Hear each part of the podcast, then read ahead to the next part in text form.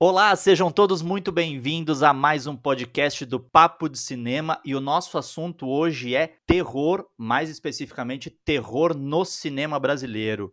E para nossa conversa hoje nós temos convidados especialíssimos. Para começo de conversa, o nosso editor Bruno Carmelo. Bruno, bom estar contigo de novo. Obrigado, muito contente de participar do podcast, ainda mais de cinema de terror, que é um gênero que eu gosto bastante. Mas aí, eu, enfim, eu vou ter que falar do ponto de vista do, do crítico, não do especialista do terror, enfim, de alguém que vê terror, mas vê um pouco de tudo, claro. Que tem acompanhado mais essa safra recente, mas por isso eu tô contente de, de ter, enfim, de ter com a gente a Laura, que é uma conhecedora, uma pesquisadora no assunto, que vai poder falar um pouco mais sobre a pesquisa dela, né, Laura? Sim, sim, eu agradeço muito o convite de vocês, tô ansiosa aí por essa conversa, muito obrigada. A Laura Canepa, para quem não conhece, primeiro, quem não conhece a Laura tá mal informado no que diz respeito ao cinema brasileiro de terror, porque a Laura é uma das grandes pesquisadoras do gênero no Brasil, especificamente dentro do cinema brasileiro, talvez seja a maior das nossas pesquisadoras, e a gente não tá aqui só dando biscoito pra Laura, é a mais pura verdade? Ah, não sei. É, é, talvez porque realmente a, a, a, minha tese, ela é antiga, ela é de 2008, né? Sobre o horror brasileiro, ela, ela foi a primeira tese uh, sobre esse assunto de maneira mais ampla, assim, uma história do horror no cinema brasileiro. Mas tem uh, muita gente que desde então passou a pesquisar isso bastante também, e tinha um grande número de pesquisadores não acadêmicos, né? Que eu mencionei bastante na minha tese e troquei muita ideia com eles, porque esse era um assunto que ele, ele circulava no mundo das pessoas que gostam de terror no Brasil, independente se for terror brasileiro ou não, mas não tinha chegado à academia até aquela data. É um pouco do espírito do tempo, né? Tava tendo uma série de viradas em relação ao gênero horror ali nesse final dos anos 2010, e acho que a minha tese fez parte desse, desse processo aí. Olha que bacana. E Laura, vamos começar, a, a nossa proposta é começar um pouquinho ao contrário. Como é que tu tá vendo esse cenário do cinema de terror no Brasil contemporâneo? Contemporâneo. O que, que tu tem visto que mais tem te chamado a atenção nessa maior profusão de, de filmes que vêm sendo feitas, do terror também aparecendo em algumas séries brasileiras? Como é que tu tem visto esse cenário recente? Das séries eu ainda estou acompanhando pouco, viu? É uma coisa que eu preciso agora aproveitar esse, essa quarentena interminável para começar a olhar com mais, com mais cuidado as séries.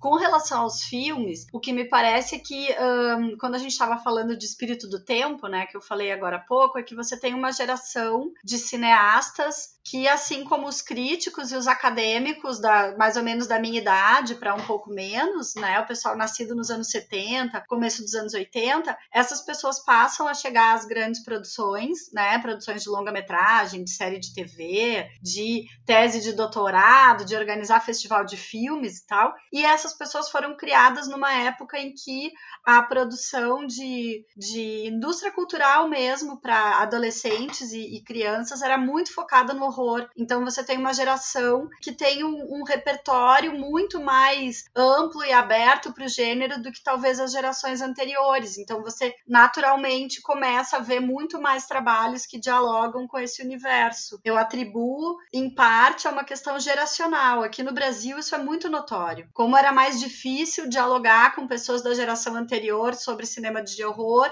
do que é com a minha geração ou com as gerações mais novas. E isso tem a ver com o tipo de, de filme que as pessoas consumiam, né? E, e realmente o horror ele, ele passou a ser um gênero muito, muito trabalhado para a indústria cultural de criança e adolescente a partir do final dos anos 70. É, eu acho curioso isso que você está dizendo, Lara, sobre a questão geracional do terror, porque me corrija se eu estiver errado, mas parece que os nossos grandes diretores jovens de terror hoje são muito saudosos do, dos clássicos de terror dos anos 70, dos anos, eh, dos anos 80, e principalmente da produção feita nos Estados Unidos. A maioria das discussões que a gente teve em entrevistas, em coletivas de imprensa com esses novos filmes brasileiros de terror, dizia respeito a isso. Como criar um terror tipicamente brasileiro, como criar um terror tipicamente contemporâneo, porque todos eles admitiam que eram muito influenciados e muito baseados nos grandes clássicos dos anos 70 e 80. Então, essa questão da geração é isso, como superar ao mesmo tempo que a gente usa isso como baliza, né? É, que são filmes muito bons, né? Foi um período realmente difícil de superar tudo estava sendo inventado, tinha muito dinheiro para fazer os filmes. Até essa época do, da década de 70, horror era um gênero quase sempre ligado ao cinema B, né? Um cinema de, de menor orçamento. Uh, então, de repente, você tem os melhores diretores do mundo em atividade na principal indústria de cinema do mundo fazendo filmes de terror. Você tem Brian De Palma, tem William Friedkin, tem Steven Spielberg, depois vai ter James Cameron, Tim Burton, todo mundo trabalhando com gênero, Joe Dante, John Carpenter. É difícil superar. E ainda é uma fase muito boa do horror italiano, né? Com ali o Dario Argento fazendo filmes incríveis. Então, o Lúcio Fulci. É, um, é uma fase. E ainda o terror independente, tipo George Romero, né? E caras que estavam fora da grande indústria. O Toby Hopper. Pô, é, é difícil superar mesmo esse período. Acho, acho natural que as pessoas se voltem para esses filmes. E mesmo algumas coisas, né, Laura? Eu também estava pensando sobre isso. A gente tinha colocado na nossa pauta aqui para falar também. Quando a gente pensa numa encarnação do demônio, né? De quando o Mujica volta para essa seara mais comercial, enfim, embora o filme não tenha sido um grande sucesso comercial, mas a, a intenção era essa. O filme volta se filiando a, a, a, uma, a uma lógica internacional muito vigente, então, que era o torture porn, né? Também tem essa questão da tendência, né? É a tendência internacional. Como é que tu vê essa, essa relação de um filme do Mujica, por exemplo, como Encarnação do Demônio, se filiando a essa vertente, que é uma vertente tão explorada, especialmente no cinema americano, né? É, na verdade, isso tem tem, história, digamos assim, porque quando o, o, o cinema do Mojica ele, ele começou a ser descoberto internacionalmente ali na década de 90 e no começo dos anos 2000, o Mojica acabou sendo incluído, digamos, pelos especialistas, pelos fãs, não só brasileiros, como um dos pioneiros do que depois viria a ser o torture porn, né? Junto com, sei lá, o Herschel Gordon Lewis, o Nobu Nakagawa no Japão e tal, né? Diretores que ali no, no começo dos anos 60 estavam trabalhando com filmes bastante radicais em termos de, de violência explícita.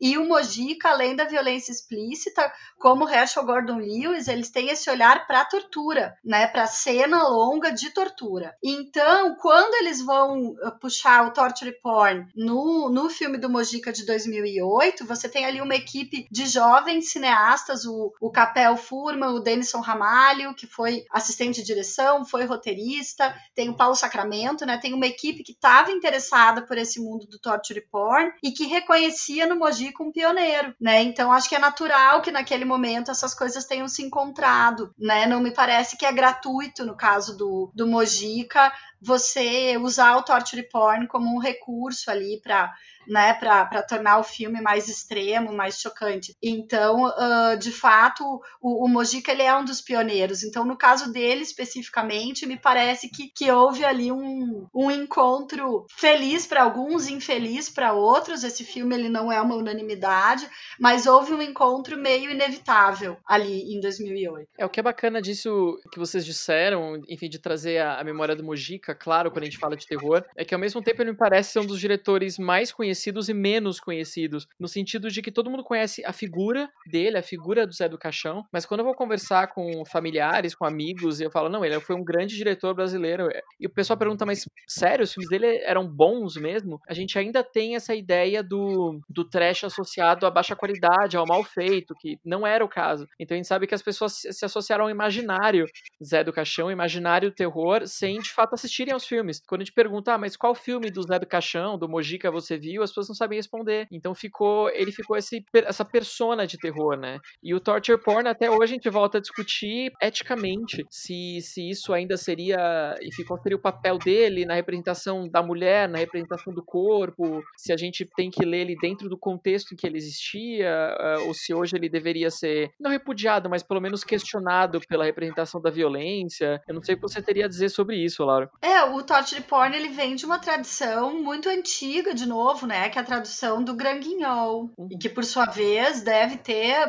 uh, atrás de si uma tradição mais longa né, dessas representações de cenas de tortura com o objetivo de promover entretenimento. Gangue é um teatro que foi criado na França em 1897, dedicado a pequenas esquetes de cenas chocantes e que durou até os anos 60. E ele tinha uma estrutura de esquetes, algumas mais cômicas, outras mais pesadas, outras mais sobrenaturais, que iam se uh, intercalando durante o espetáculo e que isso está na estrutura de boa parte do cinema de horror. Você tem que entender esses filmes como uma representação extrema de alguma coisa e que vão ter um certo deleite em torno da violência. Quer dizer, uh, não dá para esperar outra coisa desses filmes. O que não significa que eles sejam todos iguais e que não tem alguns mais críticos do que outros, ou mais complexos naquilo que eles são capazes de construir. Eu acho o torture porn desses dos anos 2000 ali, dos Jogos Mortais, do Turistas, eu acho detestável, né? Realmente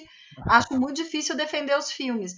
Mas uh, a gente tem que, que entender em, em, que tradição eles estão inseridos e, e, e, tentar separar esses filmes, entende? Uh, e, e, claro, entender a que, que eles se dedicam. O, o, horror é um gênero que, que vai explorar esses sentimentos extremos, o, o, o choque perceptivo, uma, uma ideia da, da violência pouco articulada, pouco justificada, sem sentido. Então, assistir esses filmes, discutir esses filmes, envolve uma aceitação de que isso é uma expressão que existe, que ela tá aí e que ela pode ser, ser discutida de várias maneiras. Mas acho que a tradição do horror ela mostra que existem muitas maneiras de fazer isso. Né? No caso do Mojica, tem uma algo que, que pode ser discutido e questionado bastante, que é o fato de que geralmente ele lidava com trupes de atores que se dispunham a participar de situações muito, muito, muito realistas, né? Com animais de verdade e tal. Isso, do ponto de vista ético, levanta outras questões, né? A famosa cena da, das mulheres com as aranhas, das mulheres com as cobras, é, era alguma coisa tipo mundo cão, que o Mojica gostava de explorar, que está muito presente no cinema dele, e que também pode ser alvo de, de longas discussões. Uh, na época que foi lançado do Encarnação do Demônio, perguntaram pro, pro Mojica o que, que ele tinha achado de diferente entre a época em que ele fez os primeiros filmes e os anos 2000, e ele comentou, nossa, agora tem o Ibama lá controlando se a gente tá maltratando os bichos ou não. Eu acho aquilo tão sintomático, assim, dessa, do que que era um torture porn nos anos 60 para o que se tornou um torture porn nos anos 2000. Os anos 2000 mais cuidadosos com a questão ética e, ao mesmo tempo, os filmes vistos como muito mais reacionários dos que os anteriores. Então, é uma questão difícil mesmo de, de resolver. Curioso, né, como esse processo de evolução do cinema, especialmente de transformação do cinema numa, numa articulação profissional, né, traz essas coisas. A Laura estava falando agora, eu estava lembrando de um livro que eu estava lendo de entrevistas de um cineasta que começou no período mudo e ele diz assim, no período mudo era muito mais fácil fazer cinema. A gente basicamente tinha que fazer uma cena com 500 pessoas, a gente falava com 500 pessoas, elas iam lá e faziam. E os sindicatos acabaram com isso, porque agora a gente tem que profissionalizar tem que contratar todo mundo, tem que pagar todo mundo. Agora eu fiquei pensando quando, quando tu estava falando sobre isso, Laura, até uh, aproveitando o teu conhecimento e a tua pesquisa nesse sentido, tem muita gente que fala assim, não, o cinema de horror no Brasil foi criado pelo Mojica. O Mojica criou o cinema de horror no Brasil. Que outras raízes a gente via antes? O que, que tu pode falar pra gente no sentido de de onde surge esse ímpeto do cinema de horror? Porque, como tu falou antes também, né, o Mojica começa a fazer horror uh, no Brasil no momento em que o mundo começa a respirar também esse cinema de horror de uma maneira mais pulsante, né? Sim, o, o a virada dos anos 50 para os anos 60, você tem uma série de filmes de horror surgindo em vários países do mundo ao mesmo tempo: México, Itália, Brasil, é, Argentina, Portugal, né, uh, com, com uh, Japão.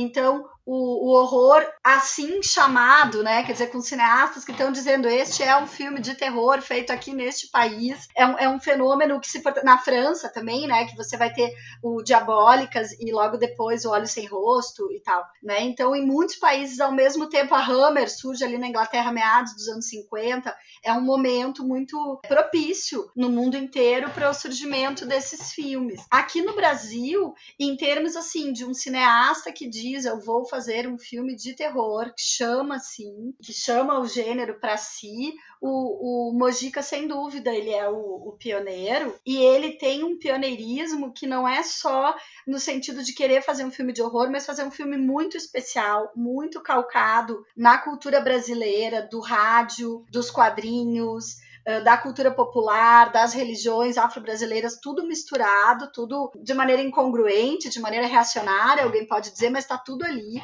Então ele foi, além de ser o primeiro, ele foi genial, né? No sentido do, do que ele foi capaz de articular, ainda que algumas pessoas possam gostar mais ou menos do modo como ele fez isso. Se a gente tiver esse olhar para perceber essas, essas contaminações, quer dizer, como que o horror contamina alguns filmes brasileiros anteriores ao Mojica, você encontra algumas coisas. Mas não eram filmes que se apresentavam assim. Se colocavam no mercado, digamos, como filmes de horror, né? Então você tem, na década de 50, na Vera Cruz, tem um filme chamado Veneno, uh, que ele vai se encaminhando para uma história de horror. Tem também um filme pouquíssimo conhecido, de 1951, feito pelo Carlos Ortiz, que é uma, uma história espírita. É aquela velha história, uh, lenda urbana, que tem em todos os lugares do mundo, de um homem que conhece uma mulher, se apaixona por eles marcam um encontro, e aí esse encontro ele descobre que ela já morreu há muitos anos. Sabe, esse, esse tropo comum, assim, né, das histórias espíritas. Esse era um filme neorrealista, a proposta de produção era toda neorrealista feita com jovens aprendizes de cinema em Santos, com o povo do lugar. Era um filme espírita que tem um, um desfecho bastante violento, como dificilmente alguém vai ver o filme. O rapaz, depois que ele descobre, então, que essa moça já morreu há muitos anos, ele se suicida em cima do túmulo dela, se dá um tiro na cabeça, eles são enterrados juntos. É uma história super violenta. Mas esse filme nunca foi tratado como um filme de horror pela historiografia, até porque ele era um filme pouco trabalhado pela historiografia, ele não se tornou um filme filme muito importante. E esse filme é de 51. Eu diria que, em termos de horror gótico, ele talvez seja o, o inaugurador do gênero horror no Brasil. Já se você pensar em termos de comédias de horror, você consegue ir até os anos 30 ali com o jovem tataravô, que é uma, uma brincadeira feita com uma cerimônia egípcia que traz de volta um espírito antigo do Brasil e depois o cara é tarado e ele tem que ser despachado numa, numa por um pai de santo e tudo mais mais, e que tem ali uma série de brincadeiras com o cinema da Universal. Né? Esse filme é do Luiz de Barros. Você vai dizer que esse filme é de horror? Não, óbvio que não. Mas o repertório do horror, digamos, contamina, né? Você tem ali uma brincadeira, um namoro com o gênero. Mas uh, em termos do, do gênero mesmo, né? A gente entendendo o horror como um gênero que se identifica como tal, que busca o público a partir desse dessa proposição de que você vai ter uma experiência de choque, de susto, de medo, de violência, aí o, o Mojica é o primeiro mesmo. Laura, acho legal você citar essa dificuldade de definir o terror, porque a gente estava recentemente no Papo de Cinema fazendo um levantamento, uma, uma enquete entre colegas críticos, perguntando quais eram os melhores filmes de terror do século XXI. E foi super difícil montar, até porque algumas pessoas colocaram no primeiro primeiro lugar da lista dela a Cidade dos Sonhos do Lynch. E daí a gente começou a discutir, a gente falou, não, mas não é terror, ele é um bom filme, mas terror não é. Deu Marcelo aqui presente falou, não, é terror. E fica essa dificuldade, né, de, de definir ou não o que é terror, a partir de qual critério. Falou, não, mas tem tal cena que é terror. Eu falei, tá, mas é uma cena entre outras, e aí? Então, pois é.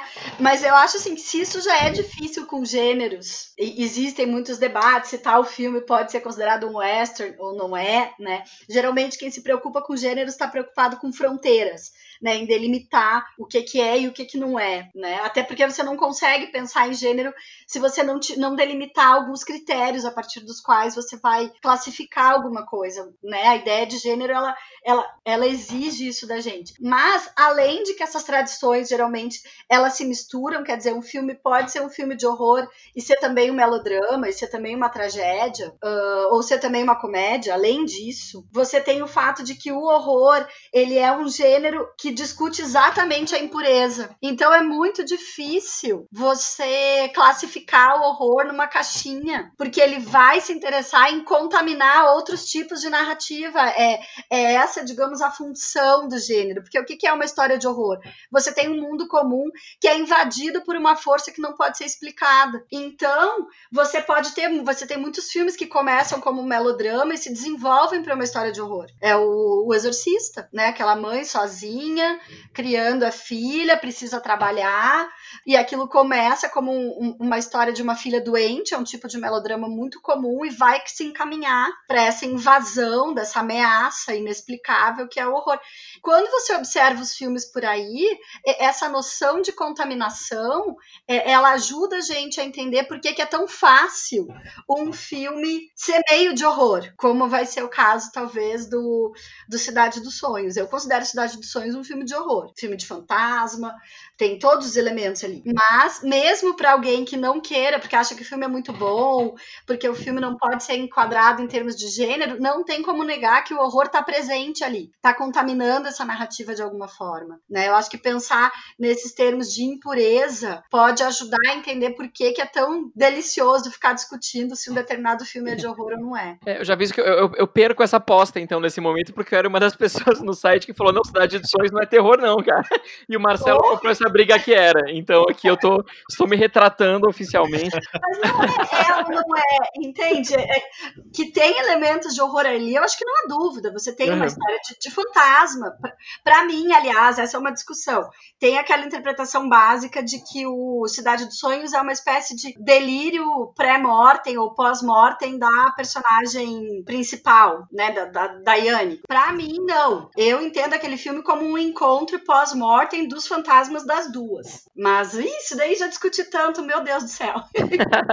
é, é, interessante, porque assim, até fazendo uma pesquisa sobre isso, né, e essa, essa questão das contaminações, o terror, enfim, voltando um pouquinho a essa questão do cinema brasileiro, a gente tem, por exemplo, filmes mais recentes, né, tipo como o filme Fobia, do Kiko Goifman. Sim. Os, os famosos Doentes da Morte, Os Inquilinos, Exatamente. o Trabalhar Cansa, o, o, próprio Som ao Redor, né, que uhum. trazem esse... Aqui tu atribui tantos filmes, né, relativamente recentes, especialmente dentro da cinematografia brasileira, que trazem essa contaminação do cinema de horror? Eu acho que a gente pode pensar duas coisas. Primeiro, a, a questão geracional que eu te falei, quer dizer, uma geração para a qual o horror faz parte da paisagem. É normal que no meio para a gente que já viu tanto isso, que já discutiu tanto isso desde criança, você imaginar cenas de horror sem necessariamente querer fazer um filme inteiro de horror, tá? Essa uhum. pode ser uma das um dos motivos, mas eu tenho a impressão que alguns desses filmes eles e eu escrevi isso num artigo da Filme Cultura em 2013. Eu comentava alguns desses filmes, depois outros eu fui revendo e tal.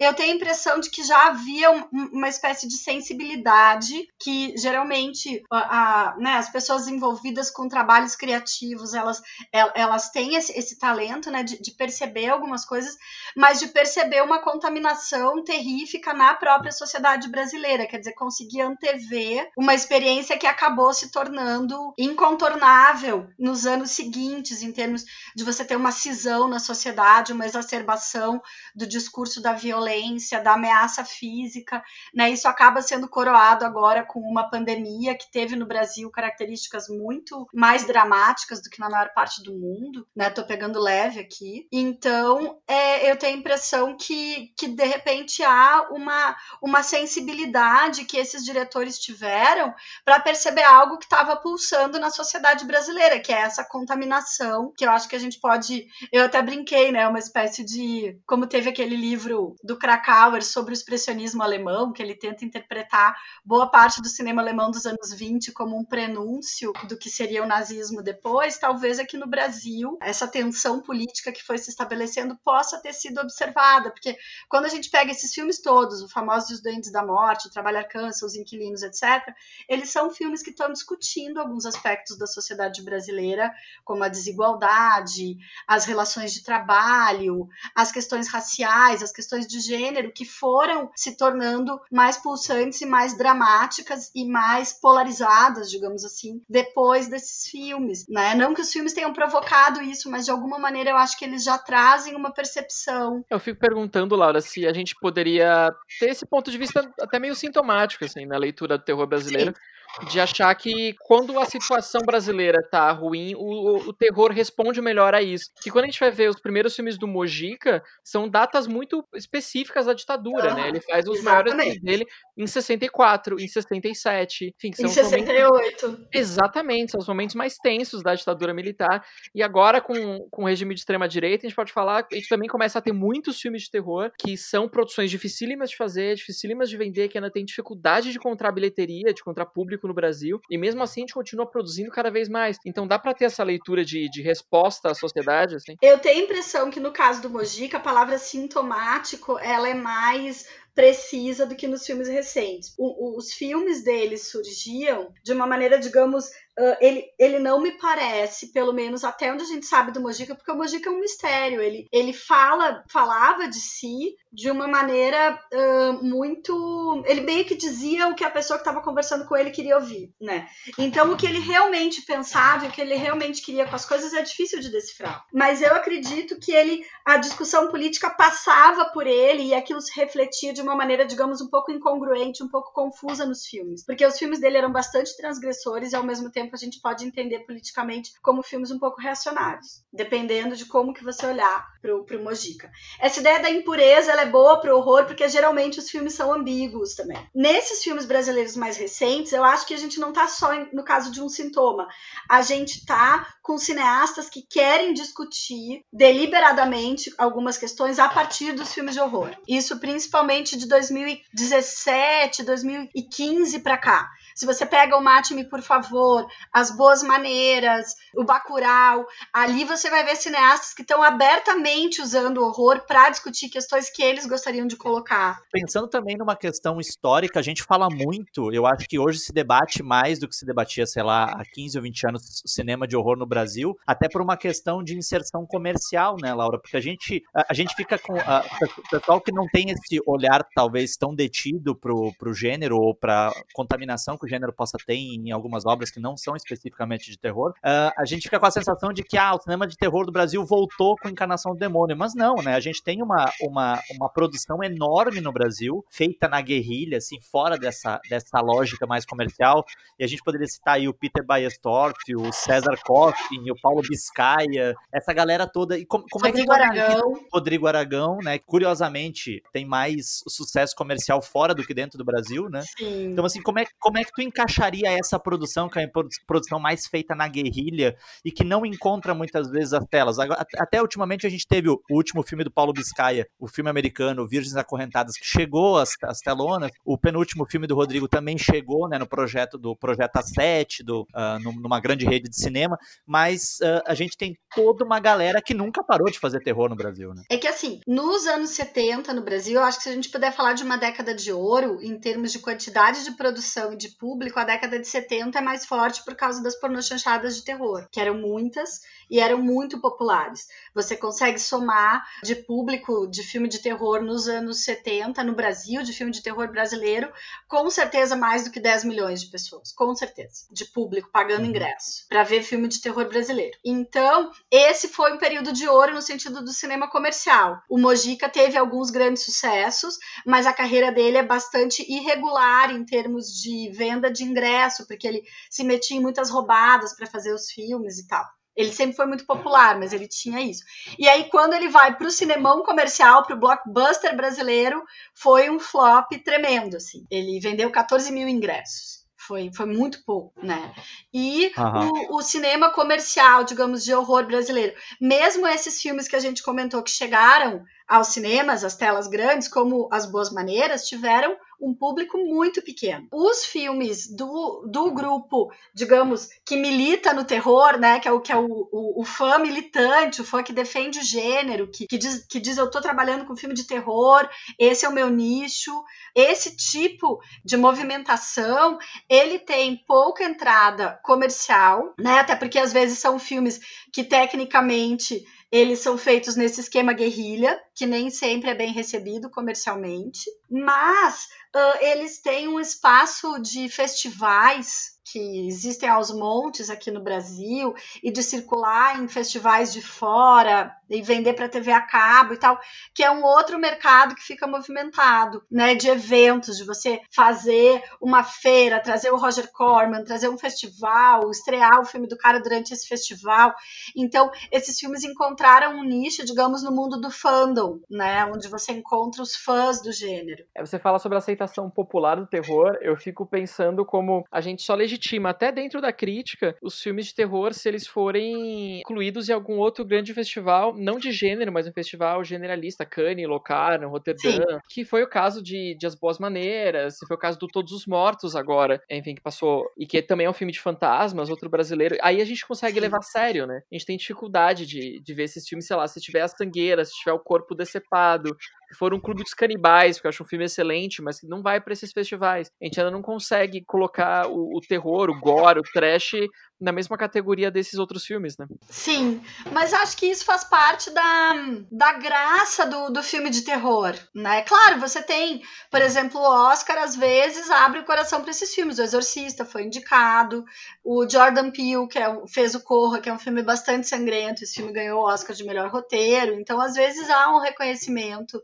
né, desses filmes mais radicais assim, por grandes festivais ou por grandes premiações e tal. Mas uh, acho que tem um, um lugar desses filmes mais transgressores que é um lugar próprio também. Então, é, acho que, claro, seria ótimo se os filmes circulassem mais comercialmente, se tivessem mais público, porque filmes bastante sangrentos, bastante gore, importados, fazem um sucesso enorme no Brasil, né? E a gente tem aqui cineastas que estão trabalhando na mesma pegada. Mas eu tenho impressão de que tem uma parte do cinema de horror que tem que ficar, digamos, é, ela é para um público de iniciados, de pessoas que, que inclusive se comprazem dessa posição um pouco outsider, um pouco fora do, entende, do mainstream. Se o Peter Baestorff, se os filmes do Peter Baestorff se tornarem mainstream, perde um pouco o sentido daquilo, entende? Tem, tem um, uma postura nesses filmes que é uma postura de confronto, de chocar o bom gosto e tudo mais. Então,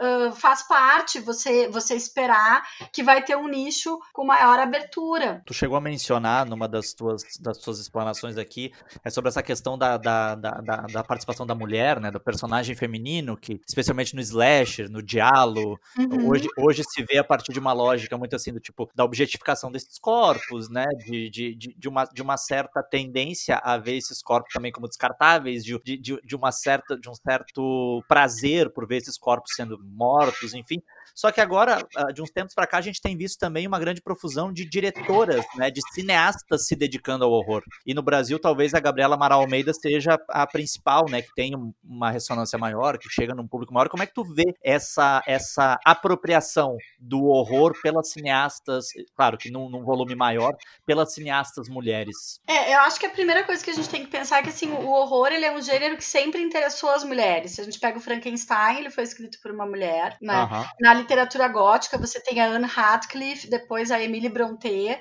grandes escritoras ali. A Anne Radcliffe na virada do século XVIII para o XIX. A Shirley, a Shirley Jackson, né, a Anne Rice. Então, na literatura, se você olha para a história do horror, você tem uma presença feminina muito forte há várias teorizações sobre isso, né, na teoria literária, tentando entender por que, que esse gênero foi tão lido, escrito e protagonizado por mulheres. Uh, então, uhum. essa ideia de uma objetificação, ela, ela foi uma ideia generalizada a partir de poucos filmes. A questão feminina é mais complexa quando a gente olha para o horror, né? Inclusive, dependendo uhum.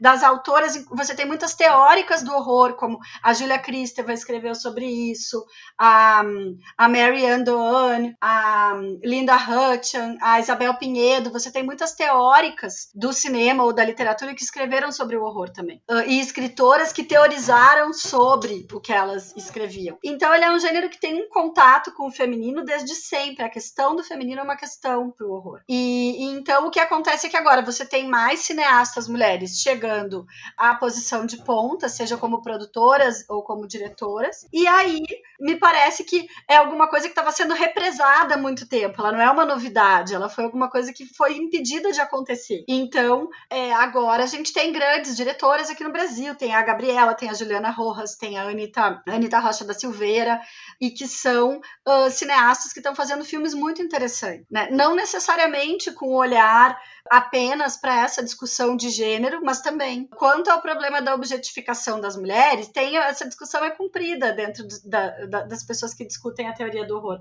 porque ao mesmo tempo que você tem esses filmes de ataque à mulher, você tem em geral os monstros femininos como figuras muito mais difíceis de eliminar do que os monstros masculinos, né? O Alien, por exemplo, que é um monstro feminino, né? Ele é absolutamente imbatível. Eu não sei se o Predador ganhou dele, eu não me lembro quem é que ganha da briga. Do Alien é tanta, é, é, é, tanta, é tanta vez que eles brigaram, Laura, que eu já não sei mais qual é o, qual é o placar nesse momento. Né, mas pensando no Predador como, né, como do sexo masculino e o Alien como do sexo feminino, eu tendo a achar o, o Alien mais forte, mas não tenho certeza. Então você tem os monstros femininos são monstros em geral muito mais poderosos. Uh, existe toda um, uma questão sobre o problema do feminino no horror que vai além dessa discussão que também existe, que também é importante, sobre a misoginia, né? Que é algo que está presente em uma grande parte dos, dos filmes de horror. Alguns fazem isso de maneira mais complexa, mais problemática, e outros não. Outros são pura, puro deleite em torno da violência contra as mulheres, né?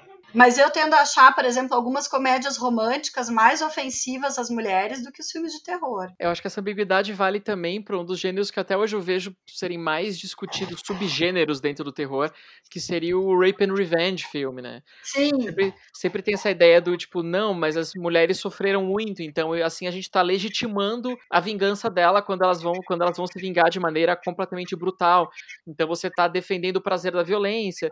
Não, mas se a resposta é mesmo mesma medida da violência que ela sofreu, mas também tinha o prazer de torturar o corpo dela no começo. Isso é aplicado até a Dogville, as pessoas retomaram essa lógica do Rape and Revenge, porque é difícil, né, você ver a partir de qual momento você tá é, vitimizando, martirizando a mulher ou tornando ela heroína por meio da violência, enfim, é, é complicado. Era uma outra época também. Eu acho que é completamente diferente você pensar um Rape and Revenge hoje e nos anos 70, né? O debate na sociedade era outro, a gente estava num outro estágio. Hoje, eu te confesso que eu já não tenho mais paciência com esses filmes. Eu, eu sou capaz de abrir algumas brechas para discutir os Rape and Revenge lá dos anos 70. Ainda que eu, eu, eu acho que eles criam mais uma justificativa para ser aceitável para os homens assistirem aquilo do que de fato uma justificativa para vingança da mulher, tá? Uh, acho, assistindo a esses filmes, eles me dão essa sensação. E agora eles são mais uma justificativa para o torture porn, né? Uh, para a cena de tortura. Então eu não sei. Na verdade, essa é uma discussão que eu, eu nunca decidi exatamente o que, que eu penso. Eu tendo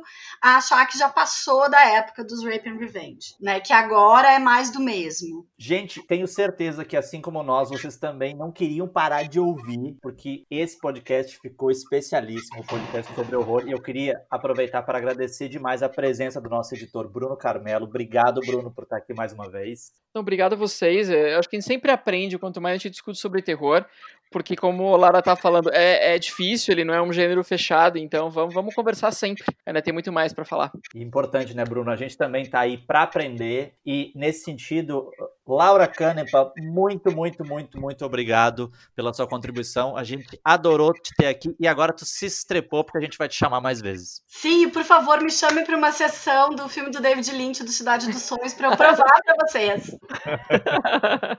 então, a gente agradece muito, foi ótimo, adoro falar sobre isso. Podem me chamar sempre que vocês quiserem. Este foi mais um podcast Papo de Cinema. Nós estamos presentes em todos os principais agregadores e fica o convite para que você fique ligado para as próximas edições. Daqui a pouquinho chega mais edição de podcast Papo de Cinema. Obrigado, gente. Até mais.